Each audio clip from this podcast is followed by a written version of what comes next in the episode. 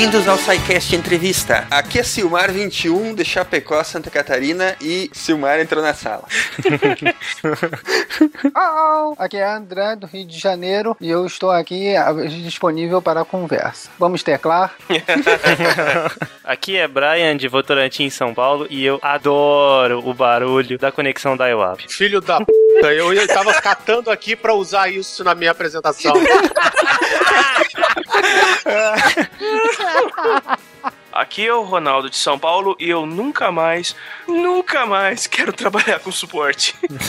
Fala pessoal, aqui é o Cardoso do Rio e eu já usei fita cassete.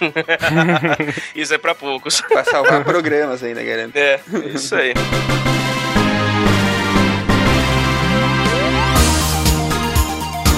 É isso aí, meu povo. Hoje nós vamos arrancar todos os segredos do nosso querido Carlos Cardoso, a pessoa mais irreverente da internet. Como é que tu gosta de apresentar o pessoal que não te conhece, Cardoso? Cara, é, é simples. Entrem no meiobit.com, leiam meus textos, xinguem muito e entendam. Amem ou, ou deixem, né? 880. O interessante do Cardoso, para vocês terem uma ideia, uma vez eu tava com um problema aqui de conexão, aí veio o técnico do Velox. Aí ele pegou, viu e tal, aí ele olhou meu computador, cara. Aí ele restaurou tal, a internet tava funcionando, aí ele viu no meu Twitter, cara, você segue o Cardoso? Assim, Pô, ele é muito maneiro. Eu falei assim, poxa, devia ter me apresentado antes e até ter um serviço mais rápido. o Cardoso é conhecido até pelo pessoal do Velox, talvez pelas reclamações.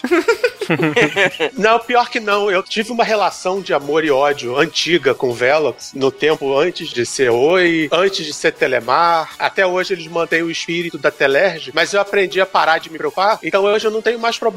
O Velox comigo, ele não dá problema, é muito raro, e quando cai, eu saio, vou tomar uma cerveja, vou pra rua, leio um livro, porque ele volta. Com o tempo ele volta. Não adianta ligar, não adianta se estressar. É, é o único momento, o momento mais zen da minha vida é quando, é quando o Velox sai do ar. Você aprendeu a conviver, né? Exato. É como se de vez em quando ele tivesse uma TPM e você vai dar uma volta pra dar uma. É o famoso, como eu parei de, aprendi a parar de me preocupar e como aprendi a amar o Velox. Ah, uma vez eu tava, eu morava em São Cristóvão, numa ladeira, e aí um belo dia um caminhão desceu, desgovernado, saiu arrancando todos os cabos que atravessavam a rua e bateu no posto de gasolina lá no começo da rua. Teve explosão? Teve explosão? Não, porque não teve não tinha orçamento pra isso. Beleza, abri a janela, aí tinha um monte de cabo pelo, pela rua, chegou a arrancar os cabos de dentro da casa, que iam pelo quintal. Beleza, peguei o telefone. Oi, Telemar, quer fazer abrir um chamado? Ah, não, desculpa, é que o senhor tem Velox, chamado tem que ser no Velox. Falei, tá, mas não é problema de Velox. Não, mas tem que ser lá. Aí eu liguei pra lá. Ai, bom dia, problema? Não, é porque um caminhão desceu na rua, arrancou todos os cabos e eu tô sem internet. Eu tô sem telefone. Ah, senhor, vamos estar ajudando. Por favor, o senhor poderia estar desconectando e conectando o seu modem enquanto as luzes estão acesas. Não, filho, olha só. é, o telefone não tá funcionando. Eu tô ligando do celular porque os cabos estão no meio da rua. Não tem luz no modem. Ah, então nenhuma luz do modem tá ligada. Não, filha, porque não tem cabo ligado nele. ah, então o senhor vê se, vê se ele tá ligado na tomada. Nossa. Ela é incapaz de sair do manual. Aí eu olhei assim e eu falei, querida, vamos lá, marca todos os xizinhos no seu script e me passa, por favor, pro suporte nível 2. Que aí eu entro nesse modo zen de falar com o Velox. Ah, tá bom, senhor. Aí deu uma pausa. Oi, atendimento, Velox, não sei o quê. Oi, é o seguinte, caminhão, caminhão, rua, arrancou cabo, tudo espalhado, sem telefone. Você pode me ajudar? Ah, sim, senhor. Foi só um cabo só do seu telefone ou foi geral? Falei, olha, arrancou todos os da vila onde eu moro e todos os cabos paralelos até o fim da rua. Ah, então isso é sério. Só um instante, tô marcando aqui um chamado prioritário. Pronto. O truque do Velox é vai pro nível 2. Vocês que não estão acostumados aqui no com o Rio de Janeiro, tipo, existe vários níveis, de, os, os sete círculos do inferno. O oitavo é o Velox. Ai, cara, muito bom. Só pra dar um exemplo, um último exemplo, e mesmo assim, hoje em dia ainda é uma maravilha comparado ao tempo da Telerge. Ah, com certeza, né, cara? Qualquer coisa era melhor. Na época que você levava 10 anos pra conseguir um telefone, tinha um amigo meu que o conseguiu depois de muito tempo, e mesmo assim com a ajuda, que o pai dele, ele, o pai dele era funcionário da Telerge, e aí eles tinham facilidade pros funcionários. Celulares. Aí levou só uns 5 anos pra conseguir. Um belo dia o pai dele chega em casa, cadê o telefone? Sumiu, sem sinal, sem nada. Ele fuça, fuça, fuça, fuça, fuça, foi descobrir que o telefone dele tinha sido transferido por um funcionário, um outro funcionário da Telerge pra casa do pastor. Que ótimo. Ai, Jesus Cristo. O cara fez uma oferta pro pastor, deu de presente pro pastor uma linha telefônica que não era dele. Que bonito. Isso foi sensacional.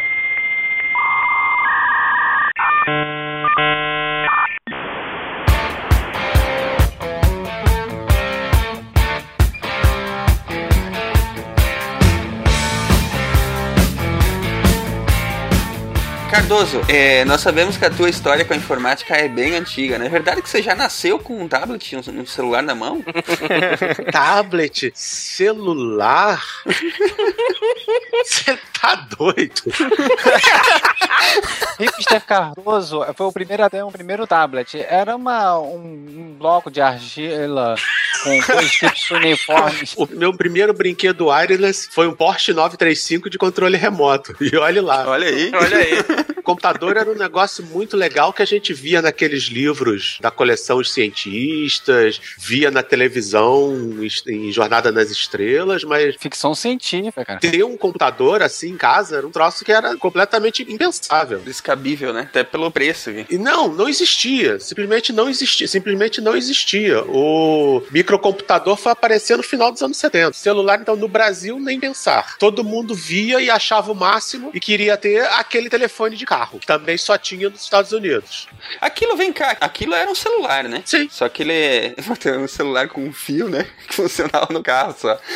Nossa. O Tom Clancy, num dos livros dele, que é logo quando o Sr. Clark, né, ainda era John Kelly, ele ainda era novo, na década de 70, ele faz menção que os traficantes tinham um celular. O seriado antigo das Panteras, aquele antigão, ele mostra um, um celular. Até é engraçado que o telefone é igual a esse de disco que tinha na mesa da gente.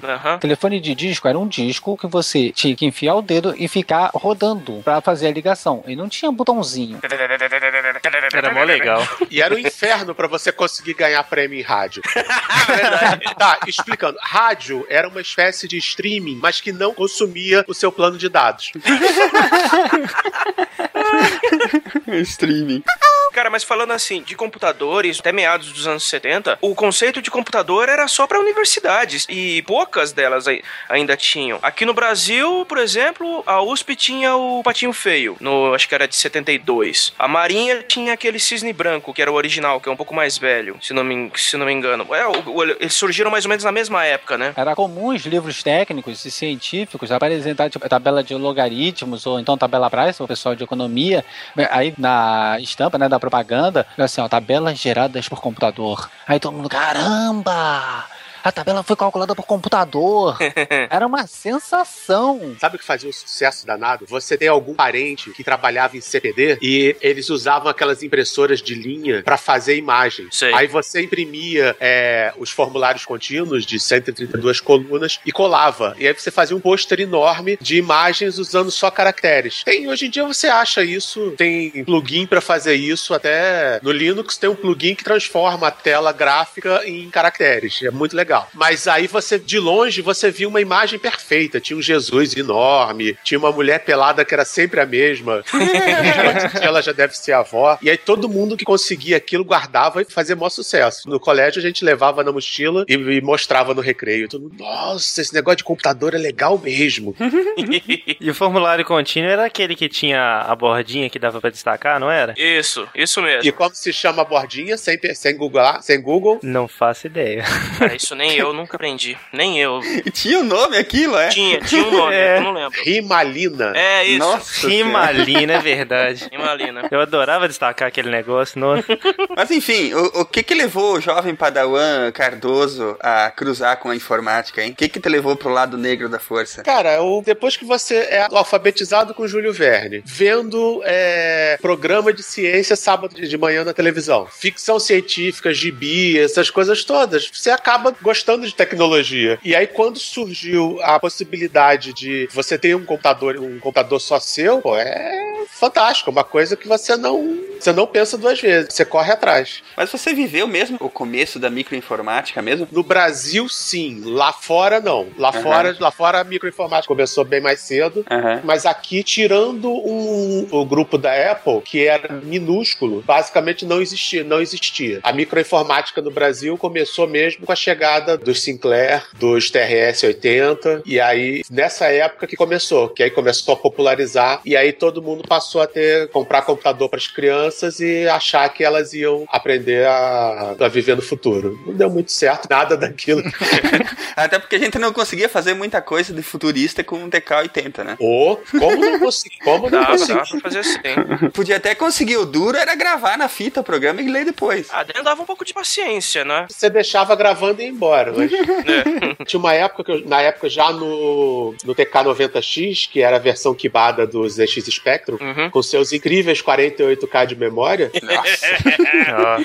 Tinha um amigo meu que tinha passado pra faculdade na UFRJ. Aí na época eu ainda tava no colégio, mas aí eu matava a aula, ia passar o dia com ele na UFRJ, lá no. Você tem. Não, eu não lembro o nome do instituto. Que era, mas era onde tinha os computadores. E a gente começava a fuçar nos terminais dos IBMs, dos super micros, do VAX. E a gente ficava brincando com um negócio novo que tinham descoberto há pouco tempo que chamavam de fractal. Ah, sim. Ah. Lembro disso aí. Aí a gente passava o dia escrevendo que a gente descobriu que aquele terminal da IBM tinha capacidade gráfica. Olha só. Aí a gente ficava escrevendo programas para gerar fractais. E o, e o pessoal do CPD ficava puto porque isso comia CPU pra caramba. E a primeira coisa que a gente aprendeu é que você tinha como hackear o, o computador VMCMS, que era o sistema operacional VMCMS. Você tinha como hackear para fazer ele te dar mais tempo de CPU do que o alocado. Aí todos os outros estudantes ficavam super lentos e a gente só gerando imagem. Mas aí eu aprendi, peguei as fórmulas e levei pra casa e comecei a aprender como programar as fractais no TK90X. Aí só levava um dia e meio com ele funcionando direto, aberto com o ventilador em cima pra não pegar fogo, e eu cons- gerava fractais. Aí. Pena que na primeira vez eu não lembrei de criar uma rotina pra salvar a imagem. Só vi uma vez e acabou. Perdeu. É, acontece. Agora vem cá, chegou a ser usado no Brasil aquele esquema que eu sei que nos Estados Unidos tinha, que era alocar tempo. A- as instituições compravam tempo de CPU, né? Até tem aquela história famosa do Bill Gates que ia pra faculdade e gastava todo o tempo lá que os caras tinham comprado. Sim, eu, eu fiz um curso de COBOL numa empresa, no. no cara, não, CMS, não, JMS. Na, na JMS Informática, eu fiz um curso de COBOL nele lá, excelente, uns quatro meses de curso, assim. E a gente usava uns terminais que eram da Gerdau. A Gerdau, que é uma firma de engenharia, que não tem nada a ver com tecnologia, E nem com a Gerdau. a empresa alugava tempo de CPU deles. Então a gente tinha os terminais remotos, um modem, e a gente rodava os nossos programas usando o IBM 4381 deles. Olha só. Era muito legal. Ou seja, você já usava cloud computing. Sim, antes do marketing. antes do marketing. Não, é isso aí. Na verdade, a, a computação, ela começou móvel, né? O só o que existia, eu acho que era terminal burro, né? Só existiu. Depois o, a Sun tentou lançar o Thin Client, mas aí a ideia do Thin Client era legal, mas chegou cedo demais. Você não tinha processamento do outro lado para segurar um ambiente com o Thin Client. Uhum. É. Achei aqui o 4381, ele foi anunciado em lançado em 1983 e ele tinha memória máxima de 64 mega e era um puta mainframe. Que foda. Nossa. O que acabou com o reinado dos supercomputadores, computadores gigantes e trabalho remoto foi a chegada dos microcomputadores mesmo, né? Apesar que o, o reinado da computação na nuvem nunca acabou, né? Sempre existiu para grandes instituições, né? Olha, eu acho que não acabou reinado nenhum, não. Os computadores grandes só se livraram de trabalhos menores que eles não são dignos no- que não são dignos do tempo deles, porque todas as grandes empresas continuam com seus mega power CPDs e eu te garanto que não é um, um PC rodando Linux que faz o processamento da Mastercard. Ah, com certeza que não. claro que não.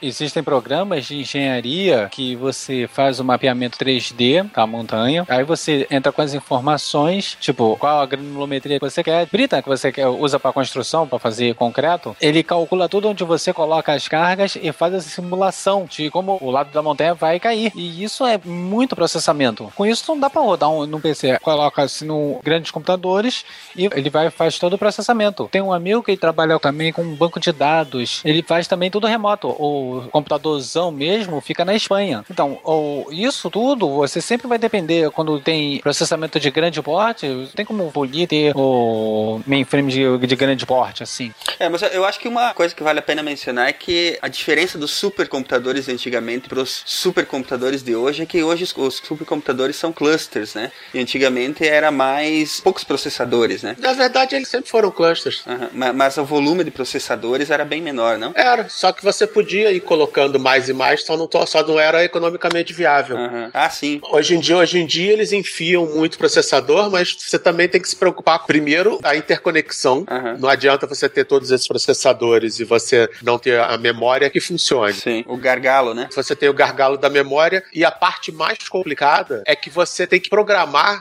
o seu problema de uma forma que seja clusterizável. Sim, sim. Não adianta se você tem um problema que ele é completamente linear e você tem que resolver pedaço a pedaço. E depende do pedaço anterior para chegar naquele. Tecnicamente é aquela história de dividir as threads, né, em vários pedaços e tal, né? Exato, eu posso fazer uma divisão de threads, por exemplo, renderizando uma imagem em 3D. Agora, se eu for fazer essa renderizar essa imagem usando Ray Tracing, aí eu já não consigo dividir tão bem, porque cada pixel do Ray Tracing vai afetar todos os outros pixels da imagem. Por aí vai. Então, o grande problema da computação de grande porte não é nem mais o hardware, é o software. Verdade. Conseguir paralelizar tudo isso, né? É, É. por isso que rede neural funciona bem com um puta computador.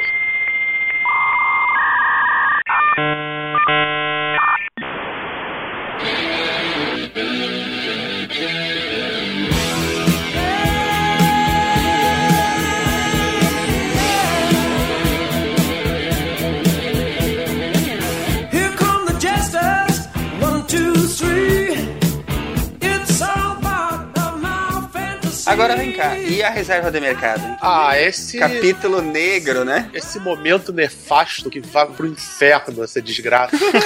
Foi um momento da história do Brasil onde os generais e os comunistas concordaram plenamente numa estratégia. Né?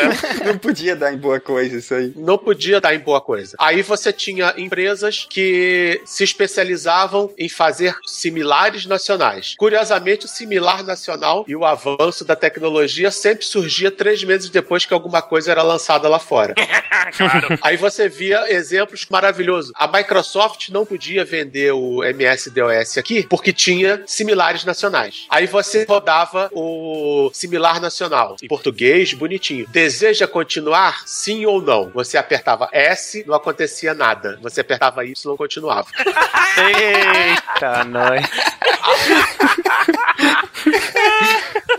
A Microdigital chegou a roubar a logomarca da Microsoft e a linha de software de jogos da Microdigital no Brasil se chamava Microsoft, Nossa. com a logo da Microsoft. Caramba, cara, isso sim era nefasto, hein? Tem que contar. Era uma cópia, era copiagem, era uma quibaria, assim, horrorosa. A gente chegou a quibar o Mac original, o Classic. Nós quibamos completamente, eu mexi numa Fenasoft. Era lindo, era idêntico ao Mac. Tudo igual. O próprio sistema operacional, tudo copiado direitinho. Só que foi um dos raros momentos em que a- o feitiço virou contra o feiticeiro. Porque a Unitron, que fazia também clones do Apple II e tinha como símbolo uma maçã mordida, mas era coincidência, Pura. a Unitron esbarrou num pequeno problema. O Mac usava drive de 3,5, Certo. que era importado. Ah, E pela legislação eles não podiam importar, porque legalmente, do ponto de vista lá do general que comandava a Secretaria Especial de Informática, Uhum. um drive de 5 e um quarto é similar a um de 3,5. Então o Mac teria que ser montado com um drive de 5 e um quarto. que beleza. Que gambiarra. É, similar não deixa de ser, né? É, mas a capacidade.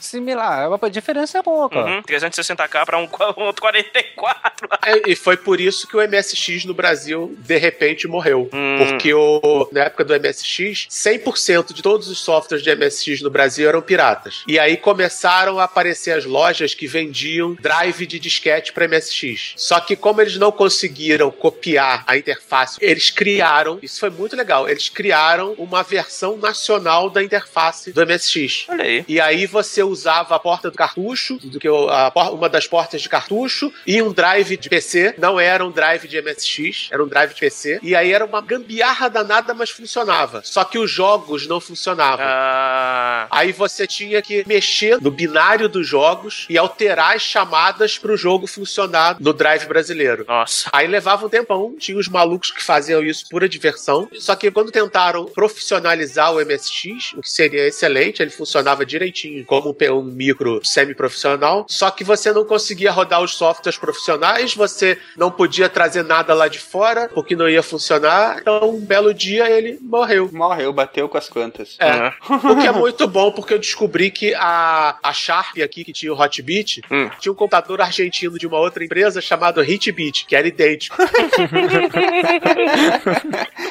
Essa época de reserva de mercado foi bizarra, mano. Como a gente não podia trazer nada, os caras foram obrigados a desenvolver tudo aqui. Por um lado é até bom, né? Porque em teoria eles teriam que aprender como montar, como copiar os softwares, não só computadores, os videogames vendidos na época aqui também era tudo copiado, porque você não podia trazer de fora.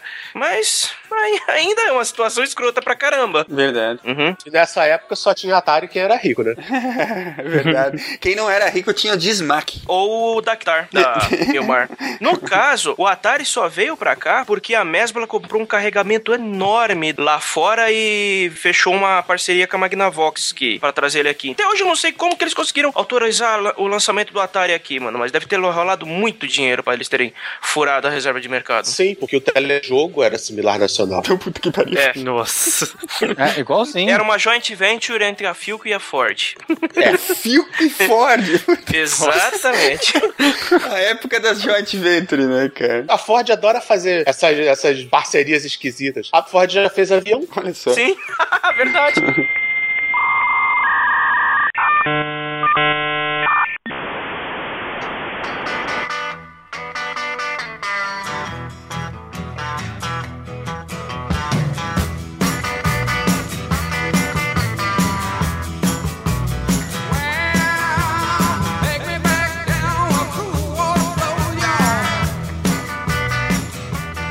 Cardoso, voltando aí um pouco pra tua história pessoal. Tu foi fazer publicidade. Como assim? É porque nessa época eu já tinha uma certa noção de que mexer com o computador era ótimo, mas na, na prática eu ia passar a vida fazendo folha de pagamento.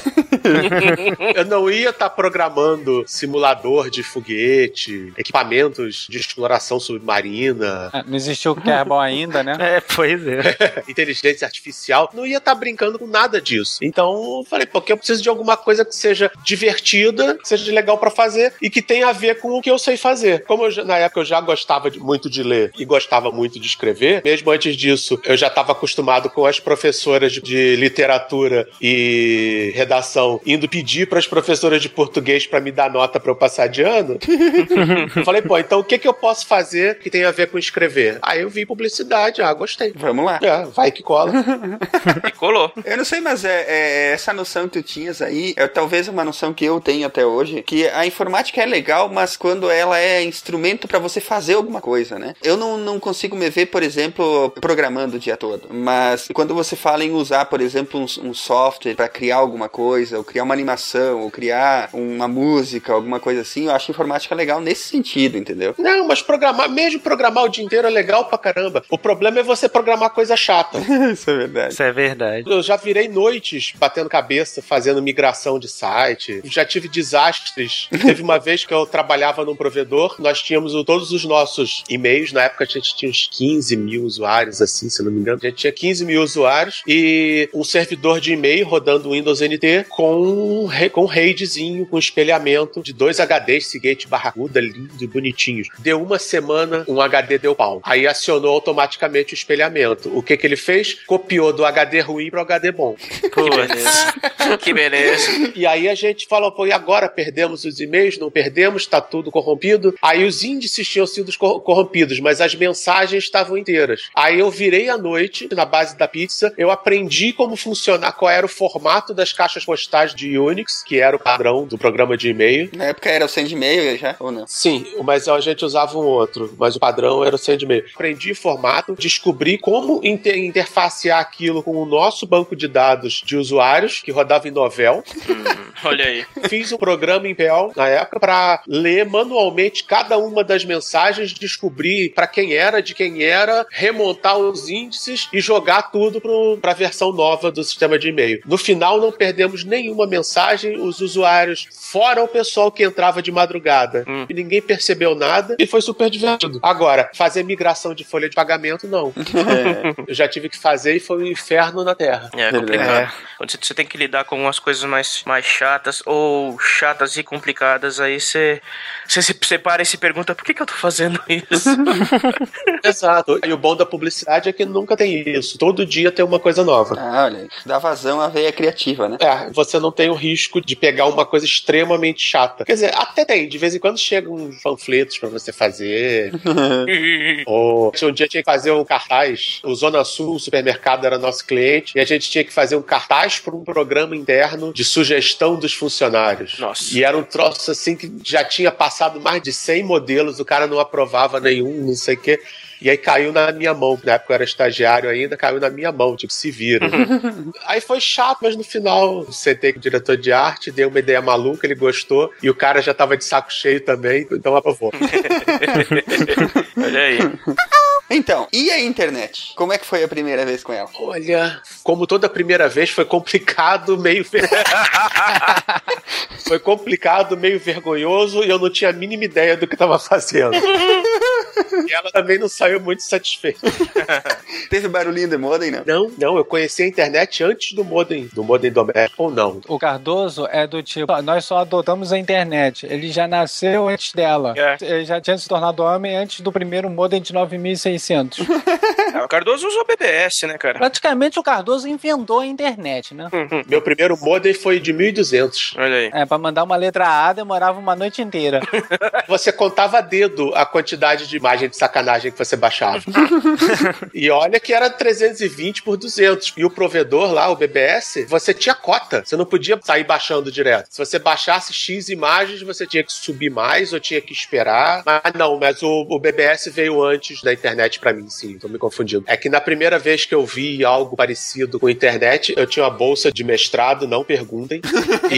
E, e eu trabalhava numa fundação e eles tinham um terminal jogado num canto. Falei, que é isso? Ah, é um tal- de bitnet que tem aí, mas ninguém sabe mexer. Aí quando eu não tava mexendo no PC, fazendo lá o meu, meu trabalho, né, na época acho que era editoração, é, quando eu não tava fazendo editoração pros caras no PC, eu tava fuçando no terminal bitnet. Aí mexi com Gopher, Verônica, FTP. Caramba. Gopher era um agregador de newsgroups, né? Não, ele era alguma coisa. Ele, ele, era, ele, era, ele era alguma coisa. Se eu não me engano, ele era para acadêmico. Ele era para instituições de pesquisa, universidades. Sim, a Bitnet era essencialmente acadêmica. É, porque nessa época só as universidades que tinham conexão, né? Porque os dados eram trocados entre elas. E isso foi antes do www, foi antes de existir o conceito de homepage. Isso. Você acessava basicamente arquivo texto. Não, é isso aí. É. É. Apesar de ele funcionar sobre o TCP/IP, ele era um protocolo por si só, né? Pra acessar documentos de texto. Uhum. E a gente tinha e-mail, mas ninguém sabia usar porque o. Não tinha pra quem mandar. É, e os e-mails da Bitnet eram absolutamente imensos. Você tinha, você tinha que colocar no endereço todo o caminho, toda a rota que o Ah, que a mensagem deveria fazer. Mas internet mesmo eu peguei depois, já estava trabalhando no sindicato da FRJ e um belo dia eu descobri que a gente tinha acesso ao serviço do IBASE de provedor. servidor, a internet. E nessa época eu já tinha o BBS, a gente acessava a internet via o BBS normalmente de madrugada, e aí eu passei a acessar do trabalho, fazer demonstração, isso tudo. Foi nessa época que eu mandei o meu primeiro e-mail internacional e tomei o meu primeiro esporro internacional.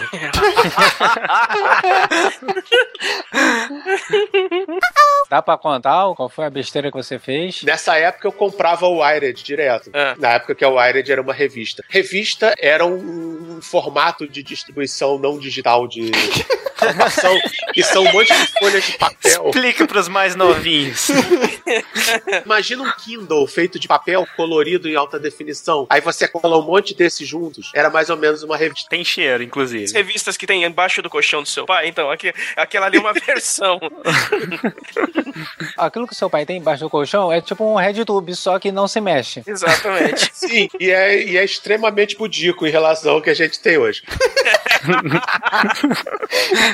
E aí eu, eu adorava as colunas do Nicolas Negroponte, na época antes dele ficar doido.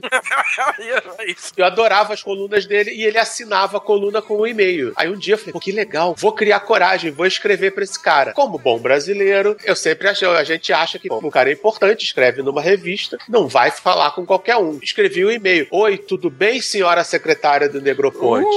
Oh, Meu nome é Cardoso, não sei o quê, e eu gostaria de saber se de perguntar tais e tais coisas, dizer que eu gosto muito do trabalho dele, blá blá blá, se ele vai lançar os textos dele no Brasil, se tem quem traduza e não sei o quê, blá blá blá. Eu só queria, por favor, a senhora poderia repassar as minhas perguntas pra ele? Bim, mandei. Na época ainda demorava e-mail pra chegar, não era instantâneo. Dois dias depois, um e-mail. Falei ver. Oi, obrigado pelo elogio. Já tem uma editora brasileira que tem os direitos das minhas colunas e eu respondo meus próprios e-mails. uh, Paulada.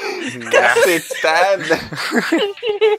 Ele não tinha um datilógrafo. Ele não tinha um datilógrafo. Sendo que, trocentos anos depois, eu, quando eu trabalhei numa startup de internet, o presidente da startup tinha uma secretária que imprimia os e-mails, ou respondia direto, ou, em último caso, levava para a mesa do presidente, ele respondia a caneta e ela redigitava. Meu Lindo. Deus. Maravilhoso. isso numa startup de internet? Bem-vindo ao Brasil, cara. Essa é a mentalidade. Não é à toa que teve bolha, meu cara. Não é, não é à toa que teve bolha. Lembre-se que no Brasil, startup de internet não gosta de home office.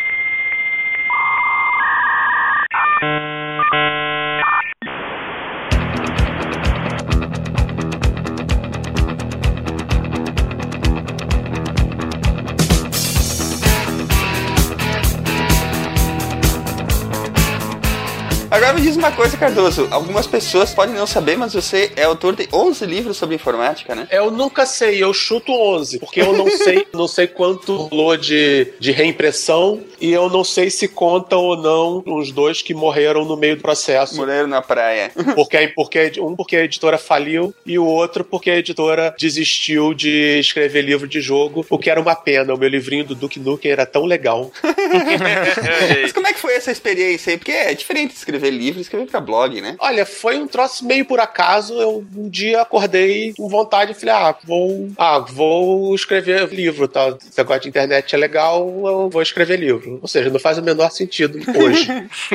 Na época eu fazia. E aí eu botei um post no BBS e falei: gente, tô pensando em escrever um livro. O que, que vocês acham? Ai, que legal, faz sim, não sei o quê. Falei: olha, só que eu não conheço editora, não conheço nada, não sei o quê. Aí apareceram na época, já tinha os chatos. Ah, isso é muito difícil. Ah, isso é uma panela. Ah, só entra, só entra peixe grande. Ah, porque ninguém vai dar espaço. Ah, porque não sei o quê. Aí um cara chegou. Ah, um amigo meu vive falando que precisa de autor. Quer que eu marque com ele? É, toma essa, né? É. Aí eu trocou e-mail com um amigo, marcou, tipo, ah, aparece aqui na editora semana que vem, não sei o quê. Aí eu sentei, escrevi um capítulo, que eu tinha mais ou menos ideia do que seria. Fui lá pro cara, oi, tudo bem? Conversa, conversa vai, conversa vem, não sei o quê. Aí na parede, o cara tinha um quadro sensacional com a frase do Samuel Johnson: somente um completo idiota escreveria por qualquer coisa que não fosse dinheiro. Aí eu falei, eu gostei desse cara.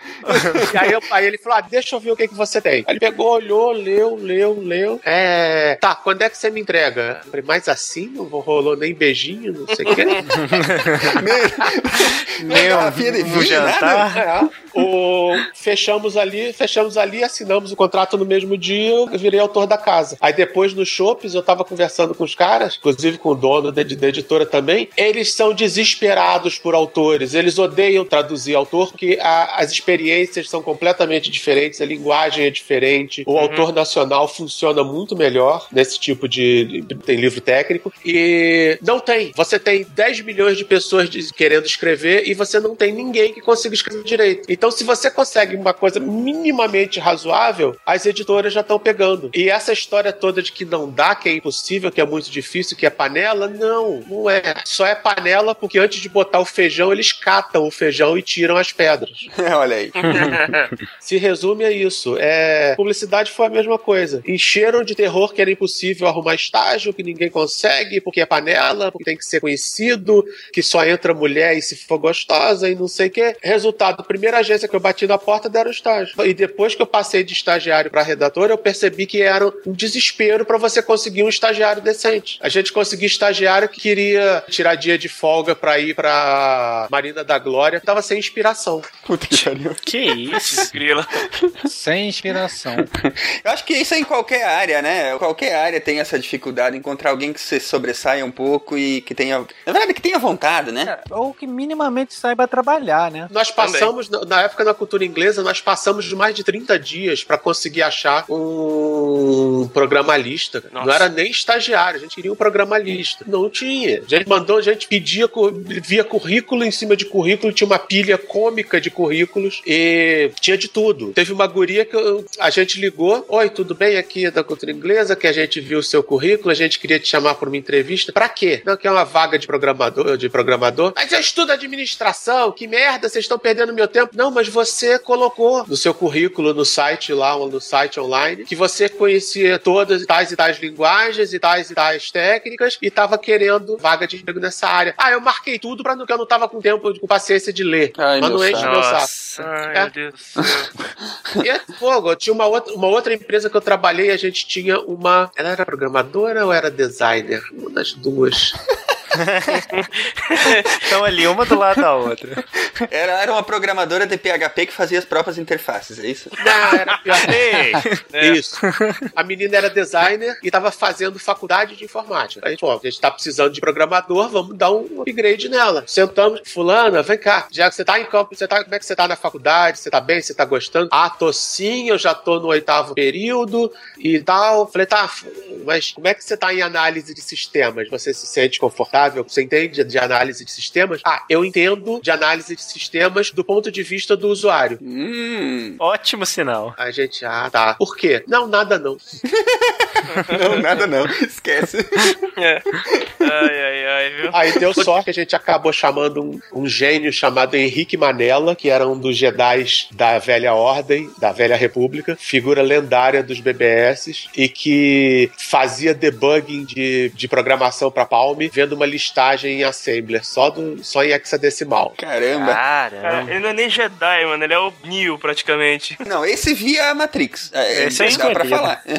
Esse devia ser o arquiteto disfarçado. Basicamente, o cara resolveu um problema que eu tava há uma semana batendo cabeça. Meu programa não funcionava de jeito nenhum. Uma instabilidade daquela que funciona, mas não funciona. E você não conseguia chegar no padrão pra descobrir qu- quando ele não funcionava. O Manela começou a debugar o negócio, linha a linha. Pô, não achou. Aí começou, aí beleza. Aí ele ficou vendo a listagem em hexadecimal do programa em execução. Cada passo ele via aquela tela lotada de A, B, F, A, C, F. Aí uma hora ele, ahá, aqui. Falei, O que que tem? O que que tem, Manela? Esse valor mudou errado. Aí ele foi na rotina, descobriu, descobriu onde aquela rotina estava apontando. No meio de N funções do Palm, tinha uma rotina de uma função lá do Palm OS que recebia um valor em 16 bits. Internamente ele processava em 8 e retornava 16. Aí eu perdi a precisão. Olha aí. Olha só. Ele, ele zerava parte dos caracteres depois da vírgula, por assim dizer. É. Hum. O cara, pra fazer isso, é um Jedi, cara. Hoje em dia o cara é, seria impossível trabalhar nesse nível, né? A não ser que você esteja trabalhando com desenvolvimento de um, de um sistema operacional, por exemplo, alguma coisa assim, né? Porque É. software. O cara, o cara que trabalha nesse nível, ele não, tá fazendo joguinho pra iOS. Ele tá trabalhando, ele tá trabalhando na, na, na IBM, nos, no, nos centros de pesquisa lá em Palo Alto, ele tá trabalhando na NASA, ele Criando uma nova distro para Linux. Aham. Aham. o cara desse nível não, não interage com meros mortais que nem a gente.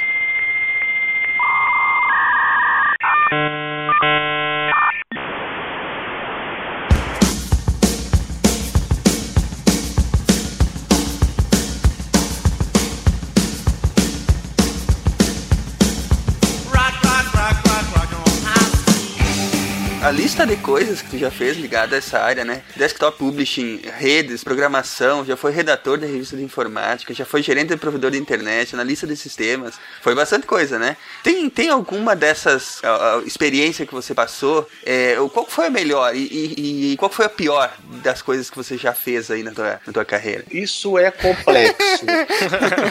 Agora vai ter que puxar.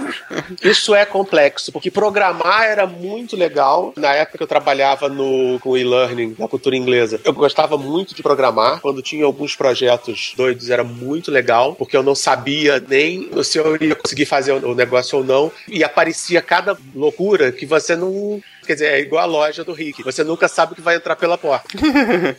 E teve uma vez que um pessoal do. O pessoal, o pessoal lá do, do andar que a gente chamava da educação, que era onde ficavam as pedagogas, é, elas estavam desesperadas porque eles tinham um joguinho em flash e precisava mudar o joguinho de, de qualquer jeito. E, eu- e a firma que fazia o joguinho tava, cobrando 5 mil reais pra mudar um texto. E aí caiu na, na, na mão lá da TI. Falei, não, pode deixar que eu dou um jeito. Não, mas não pode, por quê? Porque a firma, porque tal. Aí a coisa foi parar na diretoria. Ah, pô, aí eu cheguei pra diretora de educação na época, dei uma a maior carteirada da minha vida. Oi, fulano, vocês estão com problema no jogo? Olha, deixa comigo, pode deixar que eu resolvo. Não, mas porque falaram que a firma de Flash, porque eles são os experts, então a gente vai ter que fechar com eles mesmo. Eu falei, não, olha aqui, toma um presente pra você. Aí dei de presente pra ela um livro de Flash que eu tinha escrito.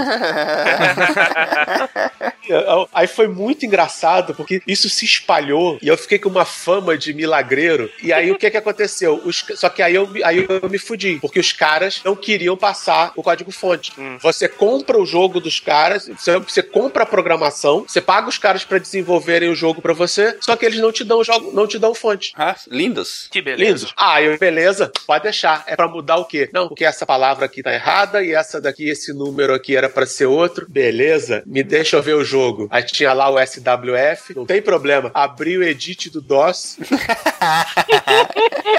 Isso é clássico. O bom e velho, né, cara? Que resolve tudo. Mudei na marra, os catei, catei as strings, que no, no Flash na época não compactava nem nada. Eu falei, beleza. Mudei na marra, os caras da empresa ficaram putos porque perderam o dinheiro e ainda tomaram um esporro porque eu escrevi explicando do código-fonte que isso não se faz e etc. No final a empresa parou de trabalhar com eles até. Mas, Olha aí. mas esse eu dei sorte, que eu cantei de galo achando que eles tinham código-fonte e não tinham. É, o problema é que tem muito picareta que vem desse tipo de coisa, né? A- Até É, hoje, que- qual é a empresa que entrega o fonte, cara? É difícil. Tem muita armadilha em contrato hoje, né? Então, é, essa parte era muito legal. Eu gostei, eu acho que foi a parte que eu mais gostei de trabalhar em informática. que Todo dia era um, era um problema novo, de, de dar problema com o Exchange. E eu descobri que era uma incompatibilidade maluca do Windows. E a gente tinha o contrato de suporte da Microsoft.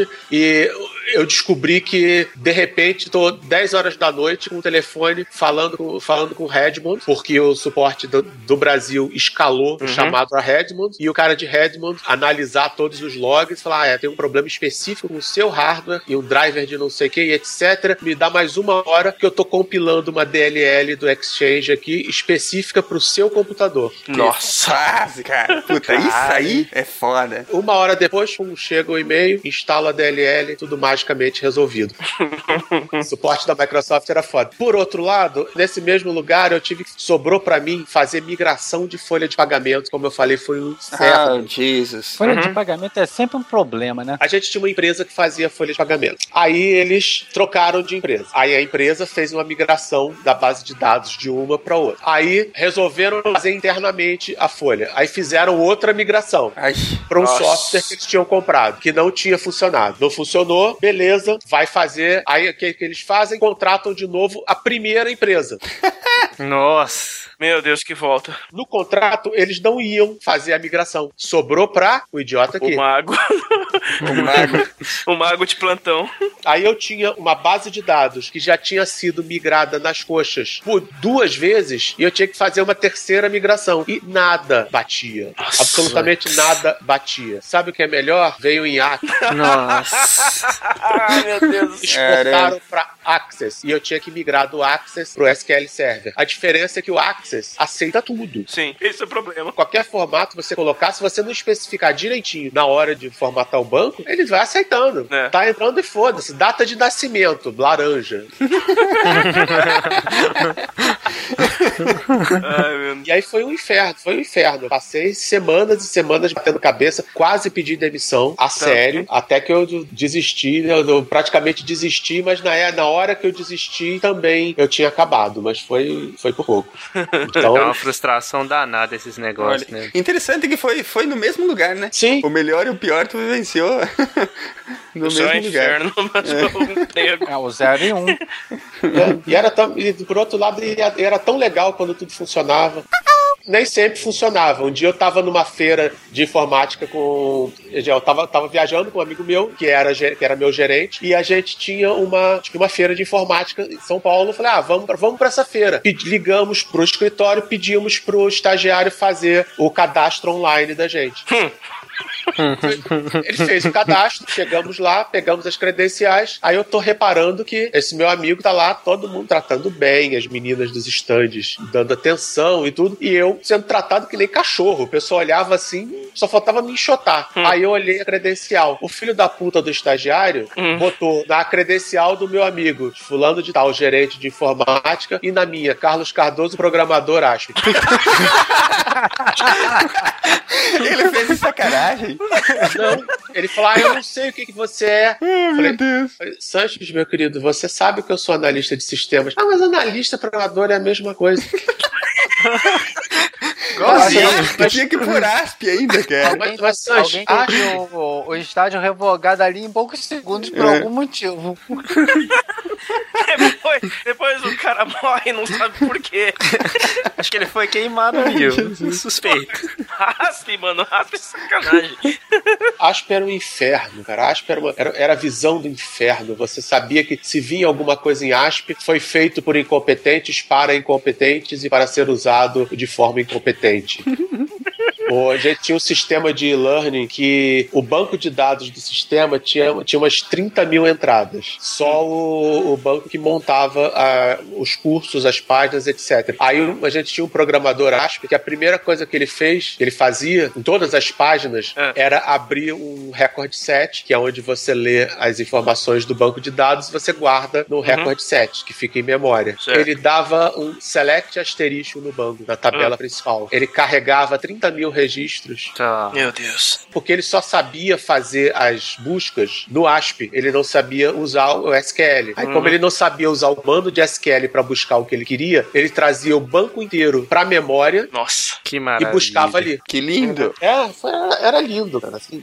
estagiário, estagiários eram fantásticos. Eu tive uma, uma vez que a gente estava programando em C, fazendo sistemas para Palm, numa startup que eu tive antes disso ser moda. E aí ele veio me dizer que ele não ele, ele veio me dizer que não precisava saber quantos bits tinha num byte para programar em C. Eu falei, tá bom, Vai lá então. Vai lá Chaves. então. vai lá. Vai na fé, Champs. Eu tinha, eu, eu tinha projetado nessa época que, que é, como o Palm tinha uma memória assim mínima, você tinha que otimizar até não poder mais. Certo. Aí eu tinha uns flags, uns flagzinhos no sistema da gente que dizia: o usuário está logado, o usuário tem cadastro, o sistema está atualizado. Tinha um monte de flagzinhos relativos ao usuário e eu, eu consegui comprimir esses flags em oito. Eu falei: "Ah, a gente pode, a gente precisa desses oito indicadores aqui para saber se o cara é usuário novo, se o cara tá logado e, etc. Falei: preenchi em oito, usei oito flags, sim ou não? É um byte. Falei: beleza, a gente vai ter um campo no banco de status e, o- e esse campo vai ser um único byte. Economiza pra caramba. Uhum. Passei a especificação. Aí eu fui ver, eu fui ver o que, que o estagiário tinha feito. Ele criou um, um campo char8, de oito caracteres. Ah. E aí era uma string 01001001. Nossa, cara. Aí eu olhei assim, fulano, esses são bits. Sim, são bits, não tá vendo? Aqui é um zero. Não, meu querido, esse zero aí só só, ele ocupa 256 bits. Não, ele é zero. O bit não é um zero e um. Ah, Falei, Querido, você sabe como computadores funcionam? porra, velho. Não. Ai, ai, foi com força aí. Foi. Eu aí eu desisti, falei, ah, tá, deixa assim mesmo, foda-se. Um dia os computadores vão ser rápidos e ninguém vai precisar disso. Que pena que esse dia nunca chegou, né, cara? Pô, Chegou, por que, que você acha que o- um jogo de do, do meu Lumia tem um, jo um jogo ocupa um, um giga? É, então. Olha aí.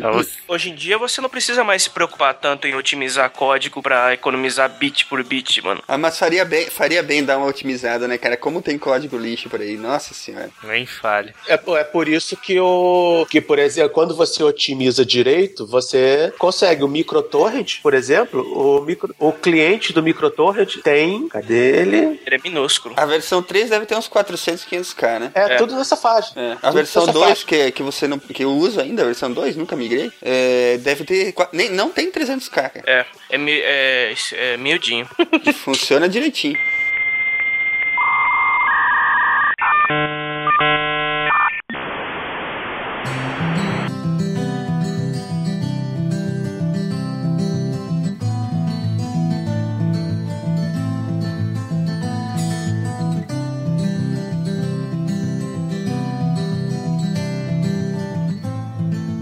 Uma coisa que eu, que eu queria perguntar também, que eu queria que o Cardoso falasse um pouquinho, é como vocês devem ter percebido, como vocês ouvintes devem ter percebido, o Cardoso é- é- faz parte da, da velha guarda do, do, do- dos usuários de computadores que a gente costumava chamar de micreiros. que era os, foram os primeiros entusiastas do brasileiros a trabalhar com a trabalhar computação, a desenvolver seus próprios programas, os que os que xerocavam apostilas de revistas e começavam a programar em casa, né, ô Cardoso? Do tempo que homens eram homens e montavam seus próprios computadores. E escreviam seus próprios drivers. Exatamente. porque essa molecada de hoje não, não sabe o que é isso. Porque antigamente você não comprava um computador com trocentos programas e planilhas e jogos e não sei o que, nada. Você comprava uma caixinha que você. que na maioria das vezes você ligava na sua televisão. O TK95 era assim, o, já que ele era uma cópia do ZX Spectrum.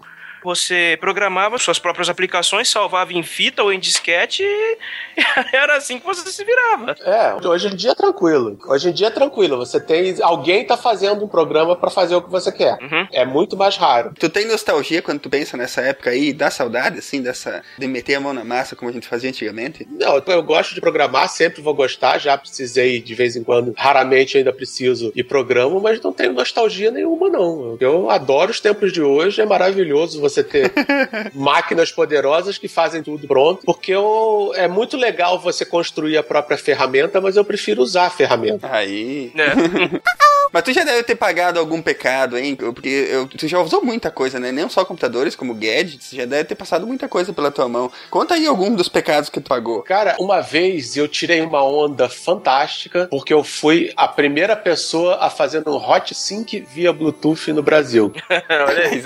Na época do Palm, você tinha o, o Palm Desktop, que era o software dele que sincronizava os dados com o PC. Era tipo iTunes. O Palm é tipo um iPhone com sérias restrições orçamentárias, né? É. é um iPhone que não faz ligação, ou seja, é um iPod Touch. e eu tirei mó onda com isso, porque ninguém consi- tinha conseguido fazer o tal Hot Sync com Bluetooth, porque o Bluetooth, embora fosse funcionar como uma porta serial, não funcionava. Ele era uma porta serial mais ou menos. E nessa época você não tinha muito onde obter informação. Estava todo mundo batendo cabeça. No tempo do BBS também. Os provedores não sabiam como ensinar você a configurar os modems e você não sabia como configurar os programas. Você tinha que rodar o modem com o... que acionar o modem, conectar com o provedor, interromper a comunicação normal do provedor e acionar um negócio chamado Trumpet WinSock. aí. Nossa. Agora eu lembrei disso aí, cara. Sim, sim, Boa. sim, sim, sim. E o Trumpet WinSock tinha os comandos que eram os comandos arcanos que você podia acionar uma conexão de internet, acionar uma conexão com nada e que ele ficava ligado, mas não fazia nada, ou invocar Satã. Geralmente você invocava Satã. Era- Na terceira vez ele já ficava de saco cheio com desculpa foi engano. Então, essa época era um inferno. A gente penava até não poder mais. Penei muito com bateria. Tinha uma época que eu andava que nem o Batman com o Nokia 232 na cintura. Cinco de utilidades. Eu andava com o Nokia 232, com o pager e com uma bolsinha com duas baterias extras. Porque o Nokia 232 não durava o dia inteiro. Se saísse pra beber, as três baterias já tinham acabado, sem usar. Veja, tá aí uma tecnologia que meio que sumiu, né, cara? Ainda Tem alguém operando isso? Eu tinha ouvido falar que médicos ainda usavam isso, cara, mas sei lá, Eu duvido. também. Eu acho que ainda existe. Eu tenho uns dois pagers na gaveta. Eu tô um tempão pra testar uns, uns esquemas de site de hacking que eu achei que você programa o pager pra receber e mostrar todas as mensagens. Ah. Mas eu tô sem paciência pra isso. o problema do pager é que você gastava dinheiro, comprava o pager alfanumérico, que era muito mais caro, É. e todo filho da puta só mandava mensagem, me liga. É, exatamente. É, e fora que, eh, se não me engano, isso aí custava muito dinheiro pra você trocar mensagem, não custava? É a cara beça. Não. Pra você receber, custava, tipo, sei lá, dois reais pra receber uma mensagem. Você comprava um plano, na verdade, de dados. Que nem um celular. SMS. É, se você não podia ser um celular, mas precisava de alguma coisa pra receber SMS, você comprava um pager, mas você tinha que comprar um plano também. É, porque o SMS surgiu bem depois do celular. É. Mas a tecnologia básica era a mesma, né? É a mesma. Não, não porque o pager, entre outras coisas, não era one way. Ah, tá. Então, o, o pager não tem a mesma quantidade de estações transmissoras do celular. Você tinha uma estação só que atendia uma área metropolitana. Ah, até porque a velocidade não tinha que ser tão grande assim, né? É. A velocidade era muito pequena, você não tinha necessidade do pager transmitir de volta e você não tinha nada de geolocalização, então era muito mais tranquilo. Era um sinal de rádio igual você tem uma rádio AM, transmite do Sumaré, a mesma coisa. Agora me diz uma coisa, entre fórum, BBS, Twitter, Facebook, todas as redes, já teve muita coisa, né? IRC, qual que você mais gosta hoje e qual que alguma eventual que você tenha saudade dela? Desses meios todos de, de comunicação online que a gente já passou. Cara, o que eu mais tenho saudade é do BBS. BBS era diversão, né? Era bem divertido. né? Porque o BBS, ele era uma espécie de. Ele era uma espécie de rede social sem retardados.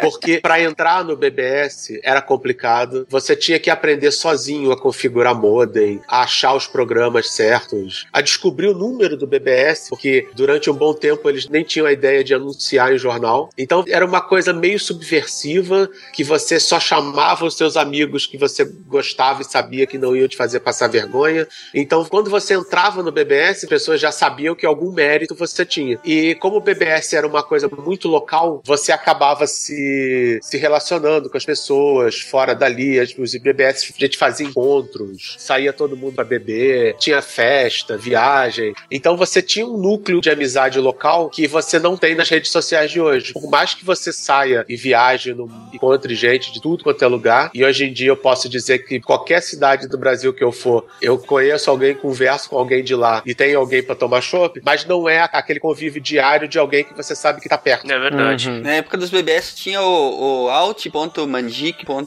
Não tinha? Eram os newsgroups locais, né? É, o, o- os newsgroups já surgiram com a internet. Então ele não. Não, se bem que teoricamente eles surgiram com uma outra coisa net anterior, mas era muito desconhecido. Alguns BBS implantavam servidores de newsgroups que a gente descobriu eram excelentes pra sacanagem. os altbinaries. É. Alt.binaries.putaria.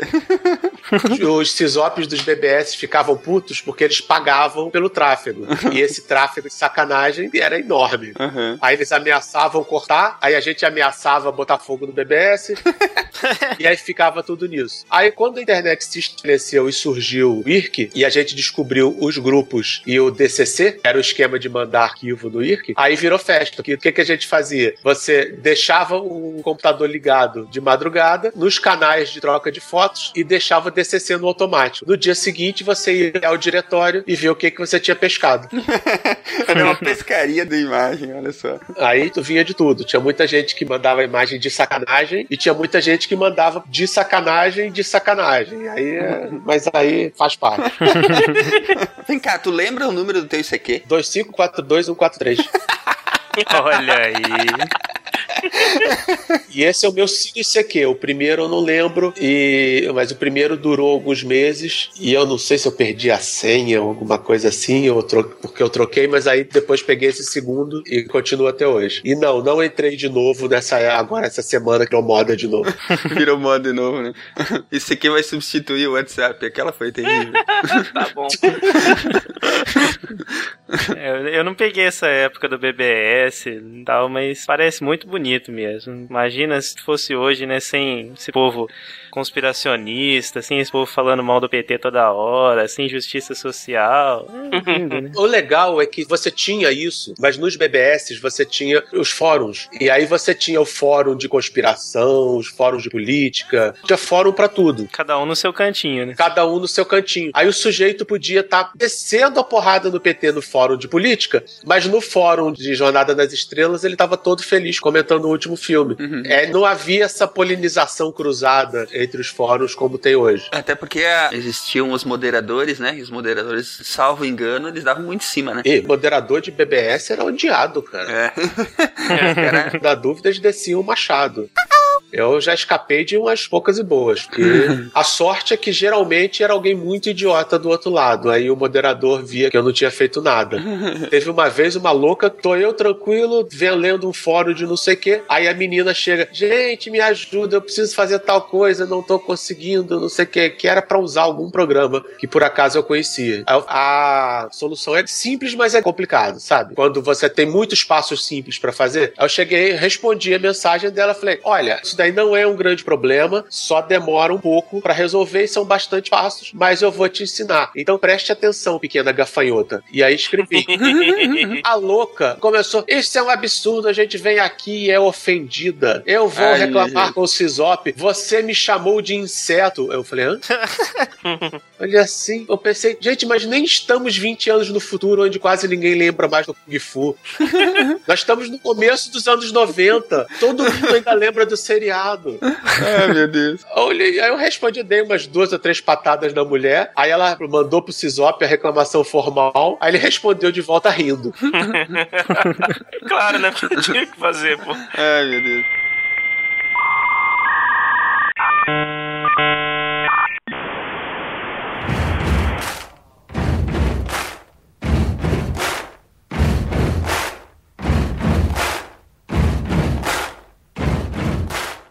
Mas o Cardoso, hoje é conhecido muito por distribuir o bloco sem sem sem muita parcimônia. Você já foi banido muito desses fóruns ou foi pouco? Cara, eu acho que de BBS eu nunca fui banido. A única vez que eu fui banido foi de, um, de uma lista de e-mail do cidadão esquisito, mas o cara era tão esquisito que todo mundo me. Me deu parabéns por ter sido expulso. Me, me deu parabéns por ter sido banido.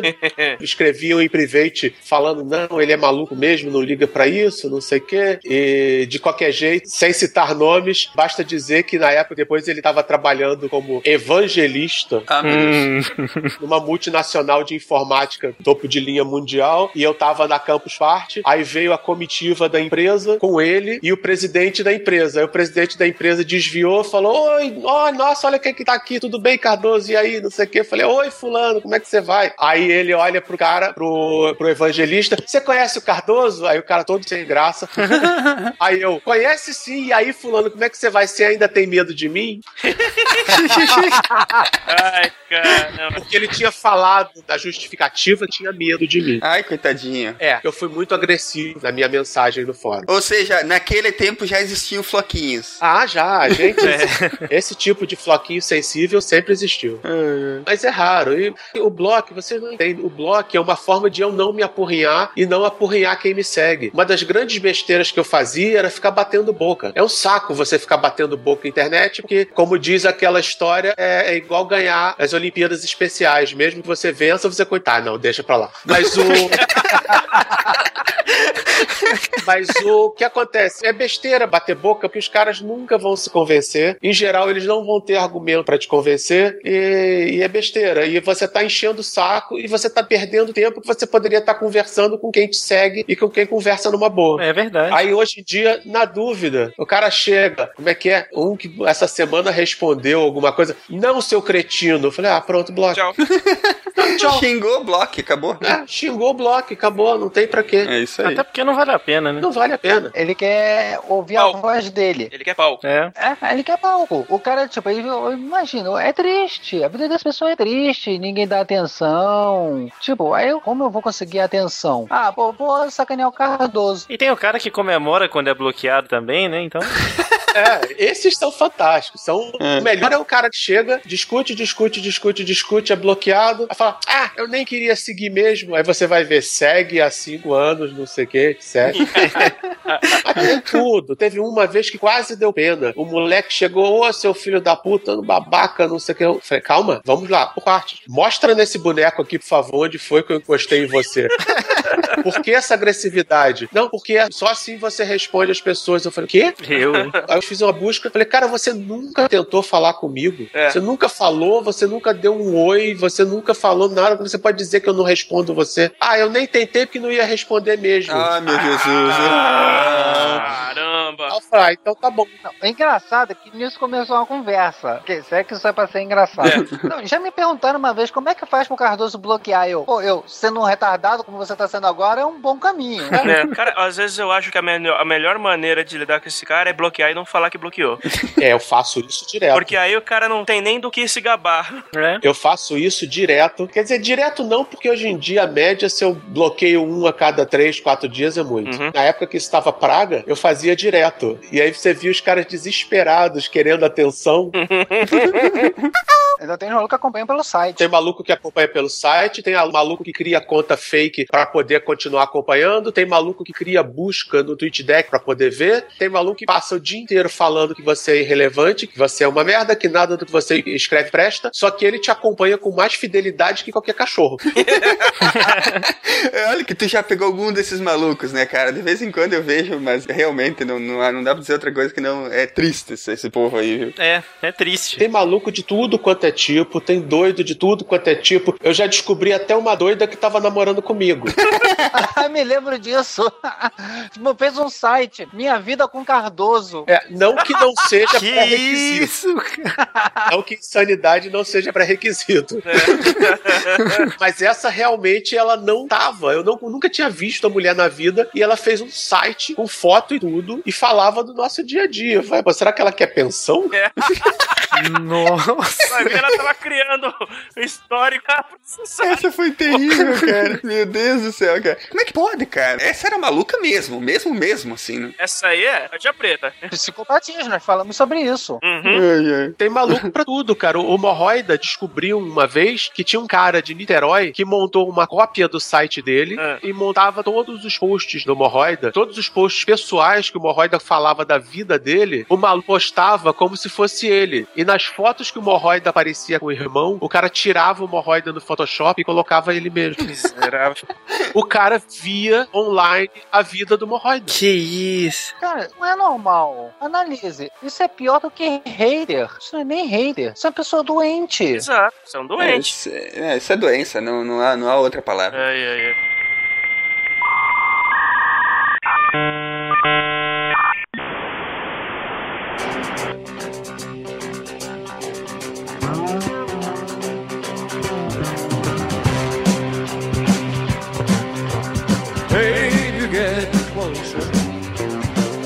Agora vamos para um assunto que o Cardoso gosta de falar. E aí, Cardoso? Pro blogger, como é que foi isso de se profissionalizar como blogueiro, hein? Sim, a polêmica do post pago. Isso, vamos discutir monetização. Isso. É, isso. A ética do post pago. Isso foi numa época que eu tava querendo dar uma virada na minha vida e eu queria fazer uma coisa diferente. Aí eu fiz a velha pergunta: o que, que eu sei fazer direito? Nada. O que, que eu sei fazer mais ou menos? Escrever. E aí, como ganhar dinheiro escrevendo? Aí eu pensei, ah, vou fazer mais livros, mas o livro demora muito, então o livro demora muito e a editora tá dando calote. Então, ah, tem essa tal de internet, tem blog, mas blog é diário de adolescente, não vale a pena. Mas, de repente, começou a surgir blog profissional. Falei, ah, de repente dá pra ganhar dinheiro com isso. Aí eu comecei a pesquisar, montei o blog, botei a AdSense, comecei a, a fazer networking, espalhando para as pessoas e foi funcionando mal e porcamente, tá dando pra me segurar até hoje. Olha aí. Agora, deu uma caída muito grande na época do auge do AdSense. Não tem mais os oba-obas como o Google pagando 100 dólares para cada usuário novo do AdSense que você mandava para ele. Não tem mais os cliques de 70 dólares da... Qual, é- qual era aquele câncer causado com por amianto? Mesotelioma. Mesotelioma tinha uma época que dava 75 dólares por clique. Era Caramba. tu, hein, que queria todo mundo virar pro blogger. Pro... Eu queria era que todo mundo morresse, todo mundo respirasse amianto, cara. Isso sim. Mas isso era no tempo que o Google pagava um bom dinheiro pra todo mundo. Depois que eles acabaram com a farra do AdSense e passaram a pagar centavos, acabou. É. É porque agora todo mundo com o banner do AdSense, aí ah, não teria até como pagar esse valor todo pra quantidade de gente que é. Verdade. Tinha uma época que o mesotelioma pagava 90 e poucos dólares e empresa de advocacia mesotelioma pagava 179 dólares. Nossa Caramba. senhora. Cara. Caramba. É porque a grana que o cara ia tirar se ele conseguisse ser cliente deveria ser espetacular, né? Exatamente, era processo de na faixa de milhão de dólares. Hoje em dia, o blog em si sozinho não dá mais pra segurar. A gente acaba fazendo freela e outras coisas. E eu, depois de muito tempo, tô decidindo voltar pros livros. Olha aí. Aí. Tá escrevendo, né? Que eu sei. E já dá pra adiantar alguma coisa? Já- Eu tô com dois em paralelo. Hum. Idealmente seriam três, mas eu vi que não vai dar tempo. Vai ser um de contos e o outro vai ser um romance. Mas é romance de vampiro? tipo, vampiro da informática, que é. Tipo, Stephen King gosta sempre de se colocar como personagem, né? Você também vai se botar lá, tipo, um analista de sistemas que é vampiro e brilha durante o dia, alguma coisa nesse sentido? Não, não, não, não, não, eu não, não, porque se eu fizer qualquer coisa nesse sentido, eu vou parar na página da Fabiane, da nova literatura fantástica brasileira. Eu não quero isso pra mim. Muito bom. Tem alguma data pra quando sai isso, Cardoso? Cara, eu quero que saia pro Natal. Olha, Você tá criando contos novos, tá compilando os antigos que você publicou, um pouco dos dois. Não, os antigos são uma merda. O problema de todo mundo que escreve é que qualquer coisa que saiu da máquina já é uma merda. Então eu não publicaria os antigos, eu tô compilando contos novos. E o romance com a história grande também é completamente original. Não é fanfic. Não é fanfic, não tem anjos, não tem elfos, não tem feiticeiros, não tem vampiros. Ah, não vai vender. Não tem putaria, é, não tem nada pra vender. É, é o meu típico texto. Não tem nada que todo mundo goste. Ou seja, com certeza não é um Game of Thrones. Não é um Game of Thrones. Mas você sai matando alguém discriminadamente. Cara, até morre gente, mas não se preocupa que no primeiro capítulo morre, mas são só black blocks, aí não tem problema. Ah. Vem cá, eu vou virar personagem do filme? Do, do livro? Não. Ah, que droga. já tá pensando em vender o livro e transformar em filme. Ô, mas vem cá, eles vão sair impressos ou, ou só virtual? Não, impressos, porque eu, por ser da velha guarda, eu ainda tenho um preconceito enorme com Carinho céu- pelo papel. Não, não é nem carinho, é porque com o papel o pessoal paga mais caro. É. O pessoal paga mais pelo papel e aí eu ganho mais. Mas o problema é que eu tenho um preconceito enorme com self-publishing. Aham. Porque no momento que você chega e sobe um arquivo pra Amazon, dá dois cliques e, e vai parar no Kindle, aí, ou seja, você não tem mais filtro nenhum que te garanta que aquele livro é bom. Então qualquer um publica e-book hoje em dia. Aham. Então, no momento que você diz que tem um e-book, você diz que tem um blog compactado que você baixa para um Kindle. Isso eu já tenho. Então, eu quero o livro de verdade, porque o livro de verdade no papel com uma editora dá ao leitor um mínimo de noção de que alguém leu e alguém aprovou e alguém tá apostando naquilo. Tem um filtro, né? Tem um filtro. Eu sei que não faz sentido, eu sei que a internet hoje em dia é o oposto disso, mas eu já vi tanto lixo em livraria de verdade que imaginar você tá só em e-book e não ter nem esse filtro, Sim. eu acho até que é falta de respeito um leitor querer que ele poste e dê dinheiro em algo assim. Tipo, olha, toma aí. Fiz esse negócio, toma aí, me dá dinheiro. Eu quero ter alguém por trás. Ok, isso fora de contexto foi uma merda. Frase solta. Eu quero ter uma editora por trás, pra, pelo menos pra dividir a culpa. Se ficar uma merda, pelo menos eles também têm culpa. Sim. Agora, o- o- eu acho que o- a salvação de- das editoras é exatamente fazer esse papel de filtro, né? Porque é, o papel papel deles nesse mercado tá tão ameaçado quanto o papel das gravadoras, dos da música, né? Ah, o, o papel deles hoje em dia é, na mídia eletrônica, eles são completamente irrelevantes. Você pode bypassar completamente a editora. Eles podem sobreviver se eles fizerem esse serviço de curadoria. Exatamente. De você comprar um livro, um e-book de um autor desconhecido, com a segurança de que alguém leu, alguém aprovou e não vai sair uma merda qualquer. Tipo o livro da vagina assombrada que eu tava lendo outro dia. Mas olha, você tá valendo, pô. Não, e a grande sacanagem é que a vagina assombrada foi impressa em papel, mas é antigo. Tem uma série de e-books na Amazon que são bem piores. Tem uma série de e-books que se resume a mulheres fazendo sexo com dinossauros. Nossa senhora. Que isso. Nossa senhora, Ai, cara, ai, complica. E tá vendendo. pra você ver que o mundo tá cheio de maluco, não tem ninguém normal nessa parada, pô. Não mesmo. Olha, eu fiquei esperando até agora pra fazer essa piada, cara. Não vou deixar ela no papel. E aí, Ruby escala? Olha, o Ruby não escala. o problema é que o Ruby até escala, mas o Reis não escala e de qualquer jeito já saiu de moda, então não. Deixa pra lá.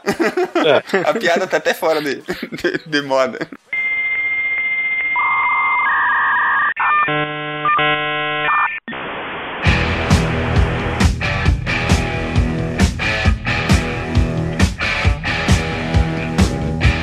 Agora, Cardoso, o que, que vai acontecer no futuro? Internet, redes sociais. A gente tá vivendo a era do mimimi mesmo? A gente tá vivendo a era do mimimi e a gente tá vivendo o fim da privacidade e a próxima geração vai parar com essa encheção de saco de mimimi privacidade, mimimi Facebook malvado, porque ninguém mais vai ter privacidade nem vai querer privacidade. Quer ver um exemplo de que, que aqui todo mundo é velho, caquético, já devia ter ido pro carrossel há muito tempo?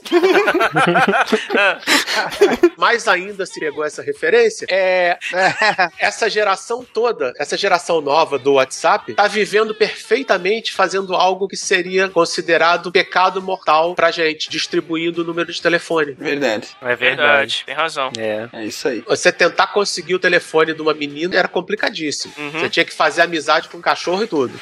Hoje em dia, ah, qual é o seu WhatsApp? Tal. Se você pedir o telefone, a menina não dá. Se você pedir o WhatsApp, é capaz dela passar. Passa, passa mesmo. Já coloca até direto no Twitter, no Facebook, nem precisa pedir. Entrou lá no Facebook, procurou o perfil, já tá tudo lá. Até porque hoje em dia número é um PIN, né, cara? Perdeu o PIN e arranja outro. É. Até o BlackBerry Messenger, ele veio com uma premissa de que você não precisava do número de telefone, né? E todo mundo ignorou isso solenemente. É, ele restringia ele ao número do celular. E hoje em dia, ninguém mais liga pra isso. Não. Eu conto nos dedos as colegas de colégio que eu vi de biquíni. Hoje em dia você entra no Facebook das meninas e tá todo mundo lá de biquíni, festa na praia, no Instagram, no Snapchat. Se bem que no Snapchat elas estão sem biquíni. Mas É. Ué, rola até barraco entre elas escola. Isso é porque o Facebook é extremamente restritivo, que até cotovelo eles estão bloqueando, né? Mas, tipo, vai em Instagram, estão tudo de fora. Eles não mudou já. É coisa realmente pra nós, velhos, caquéticos. Aí nós achamos isso muito estranho. Pra isso é normal. Ô, Cardoso, tu quer deixar alguma coisa espirituosa aí pros nossos ouvintes pra terminar? alguma coisa espirituosa. É, dê uma mensagem de autoajuda, algo tipo de você. Aquelas mensagens motivacionais, algo meio filosófico, de fundo religioso, tipo uma mensagem de Nossa Senhora. Uma frase da Clarice Lispector. Faltou as perguntas aqui se o Cardoso é comprado pelos Illuminati. Ou se... Olha, eu aposto que ele tem uma pirâmide na casa dele. Cristal, né? Cristal. Olha, a primeira regra do Clube dos Illuminati é que você não comenta o Clube dos Illuminati. Exato. Uma mensagem de autoajuda, sei lá, use filtro solar.